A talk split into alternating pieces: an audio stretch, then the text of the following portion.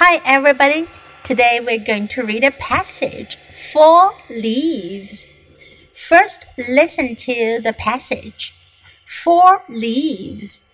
How do leaves know to get ready for winter? Why do they turn red and yellow and orange? In spring and summer, days are long. Trees make a lot of food, and their leaves are green. In the fall, the days grow short. There is only a little light, and it is very cold.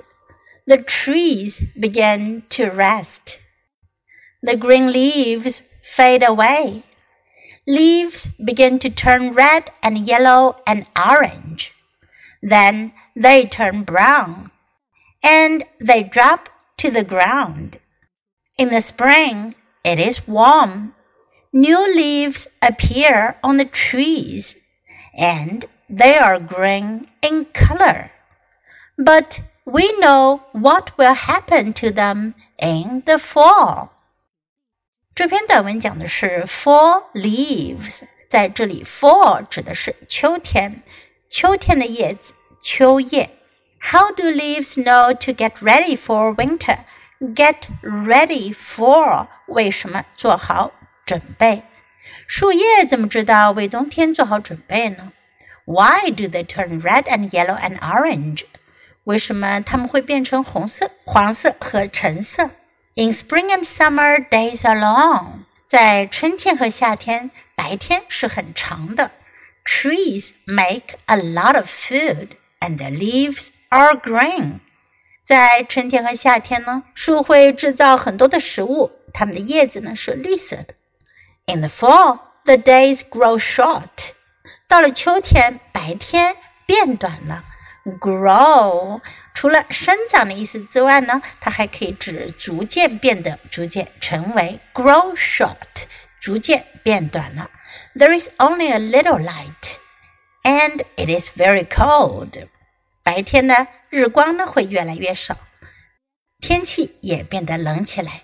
The trees began to rest，树就开始休息了，rest。The green leaves fade away。Fade 是指逐渐消失，逐渐消失。绿叶 fade away，绿叶凋谢了。Leaves begin to turn red and yellow and orange. Then they turn brown. 叶子呢会变成红色、黄色、橙色，然后呢变成棕色。And they drop to the ground，然后呢就落到了地上。Drop，落下来，掉下来。In the spring, it is warm. New leaves appear on the trees. 到了春天，天气又暖和起来，新的叶子呢会 appear 出现，出现在树上，and they are green in color. 这时候呢，新的叶子是绿色的。But we know what will happen to them in the fall。但我们知道到了秋天会发生什么？Happen，发生。Okay, now let's read the passage together, sentence by sentence. Fall leaves. How do leaves know to get ready for winter? Why do they turn red and yellow and orange? In spring and summer, days are long. Trees make a lot of food, and their leaves are green. In the fall, the days grow short. There is only a little light, and it is very cold. The trees begin to rest. The green leaves fade away. Leaves begin to turn red and yellow and orange. Then they turn brown and they drop to the ground. In the spring, it is warm.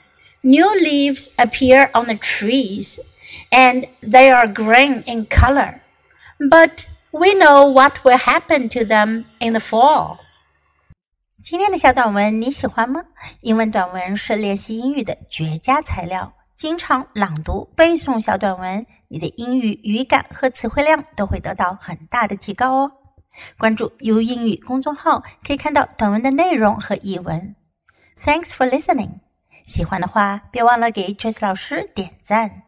Until next time, goodbye.